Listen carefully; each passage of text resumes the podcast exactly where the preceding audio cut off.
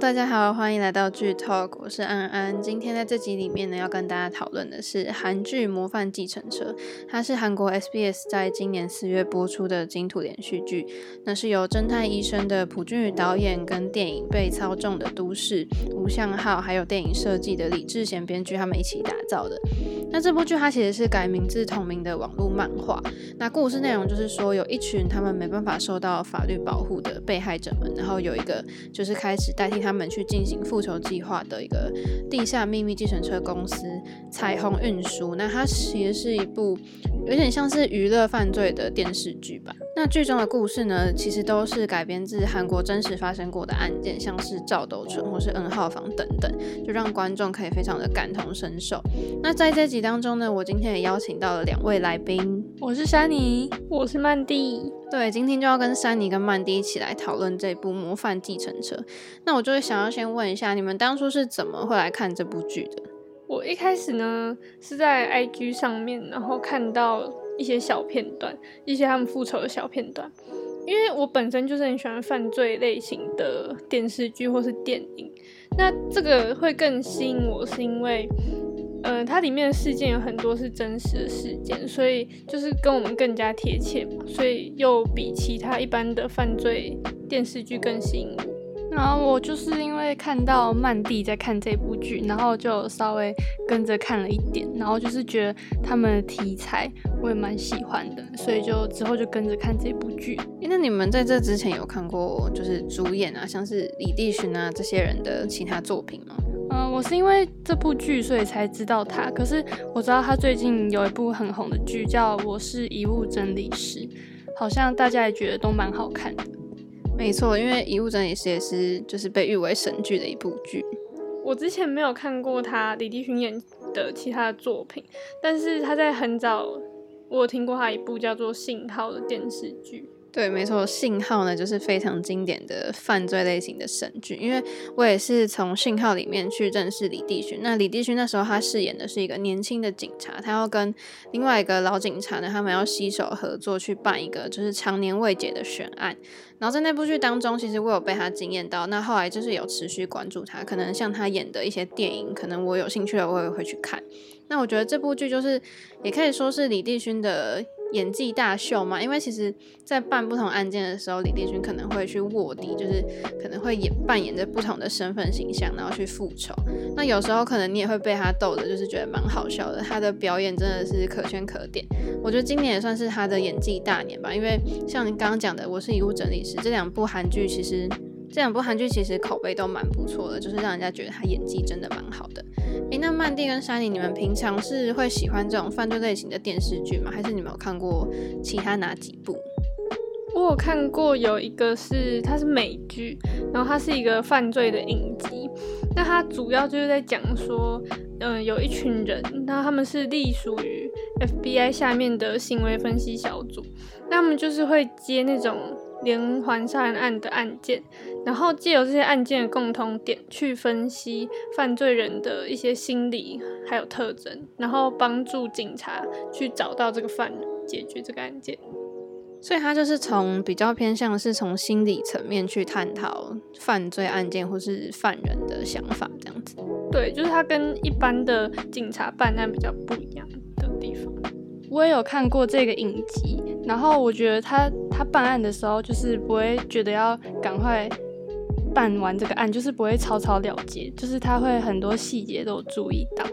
所以我也觉得这部剧是值得去看的。所以其实，因为犯罪类型的电视剧，它的真的有分很多种类型，比如像是心理层面，或是检察官，或是以警察为主题的。那我觉得这部剧比较，嗯、算是一个它的特色，就是它是用很多真实的社会案件去改编的。那对于你们，嗯、你们对于像是里面讲到的这些，有比较有印象的是哪一个案件吗？或是你们比较关注里面他讲到的哪一类的议题？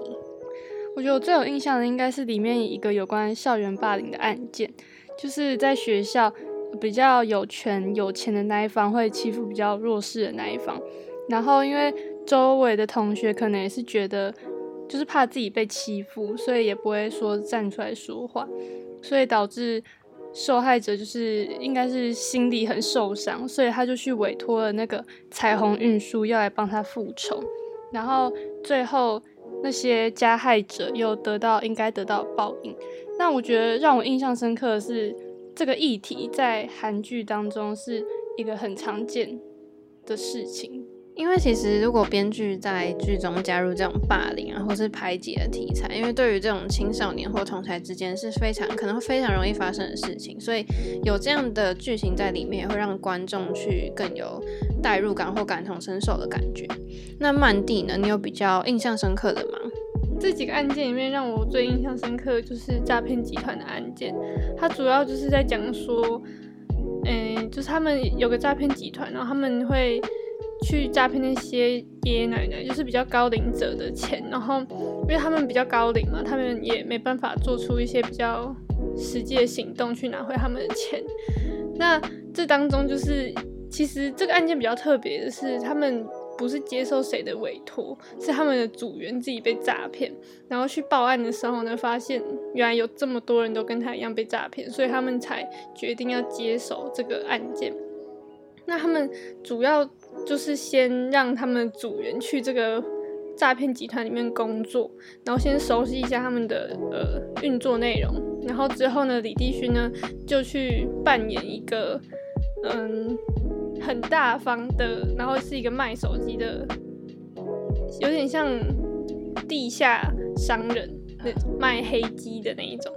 然后他就出现在那个首领的前面，出现在他们的赌场里面。然后去做了一些很特别的小动作，让那边的首领就是对他有点印象深刻。所以在之后在，嗯他们需要手机的时候，就是需要一些黑机的时候，他第一个想到就是李帝勋。然后李帝勋那时候就适时的出现在他的面前。嗯，然后补充一下，这个这个首领就是一个女生，然后也是因为她是女生啊，所以李帝勋后来就是跟她上演了一段就是爱情戏嘛。就是李帝勋再次出现在他面前之后呢，然后，嗯，这个首领就对他有一点点改观，因为他就展现他的魄力嘛，他就保护了这个首领，所以这个首领就是渐渐的也有爱上他，然后李帝勋就是趁这时候首领对他改变想法之后，他就开始展现他的魅力，然后各种说那种很好听的话给他听，然后这个首领真的就彻底的爱上他，所以后来李帝勋说什么呢？这个首领也都照做，就是非常的相信他。嗯，最让我为什么会让我那么印象深刻，就是因为前面几个案件他们都是嗯接受委托人的请求，然后他去帮他们复仇，就是整个都是比较严肃。但是在这个案件里面呢，就整个画风是非常好笑的，跟前面都不太一样。加上就是诈骗在我们现代生活非常常见，就可能自己身边就会有被诈骗过的。人这样子，因为其实诈骗应应该算是不分年龄诶，但虽然说可能高龄的人可能比较容易被骗，因为现在多少可能年轻人还是会有一点警戒心。可是如果是高龄者的话，常常就会因为可能接到诈骗电话就变得很慌乱，而且没办法好好的去报警处理。那其实不要想说只是老人会被骗，因为我其实身边有朋友是。就是可能年轻人，那可能被诈骗的，可能去买一些游戏点数什么，反正现在诈骗的花招真的很多，所以我觉得大家也是要非常去注意这一块。那因为其实在这部剧原本的编剧呢，大家应该会知道说他其实有换过编剧。原本编剧是觉得说这个剧集应该是要维持比较犯罪娱乐的类型，可是导演就觉得说在后期呢，他想要删除一些比较轻松的剧情，所以在第十集之后呢，就是有换了一个编剧。诶，那你们两个觉得在换了编剧之后，他对剧情有什么影响吗？或是你觉得他们的差别在哪？我觉得主要有不太一样的地方有两个，一个就是画风，就是嗯前面的画风没有这么的血腥暴力，虽然说也是复仇，但是就是那个复仇好像有分等级，就是后来换编剧之后，那个暴力的手段又就是更可怕，然后更让大家可能真的觉得不太能接受。然后剧情的话呢，再就是剧情的不太一样。因为前面几集都是接受委托人的请求，然后去帮他们报复嘛。可是后面这几集就是着重在，嗯，之前被他们报复这些加害人要一起联合来反报复他们这个彩虹运输这个集团。所以，但是我个人就会比较喜欢前面那种哦，他们接个案件然后去报复这样子。的走向。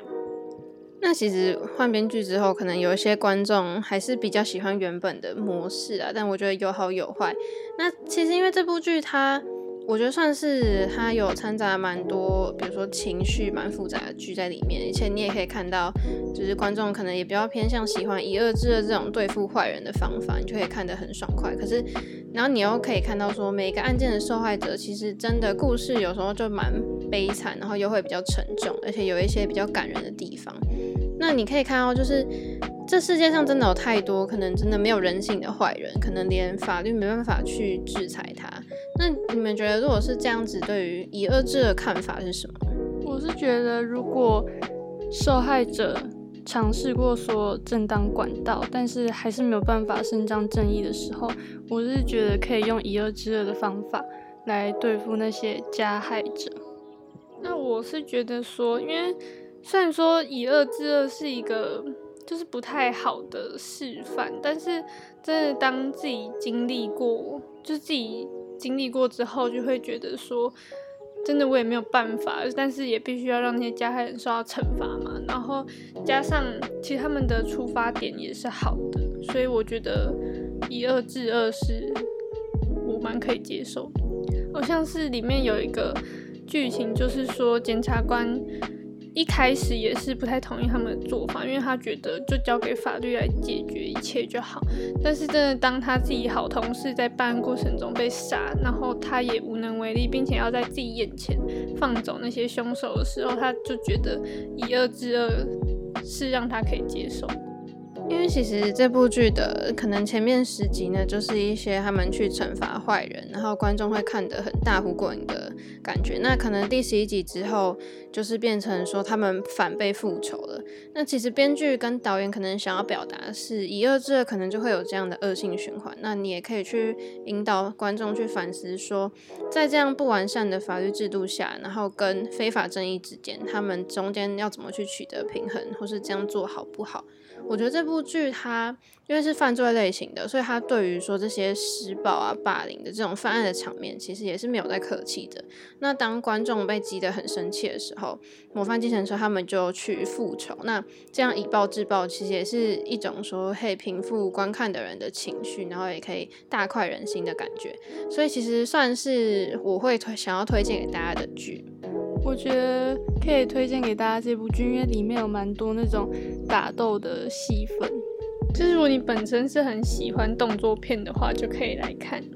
对啊，那就非常开心的跟大家可以今天在讨论这个《模范继承者》，有兴趣的人也开始也是可以去看一下。那如果你还要想要了解更多韩剧的话，一定要持续的锁定剧 Talk。那我是安安，我是珊妮，我是曼蒂，那我们就下次再见喽，拜拜。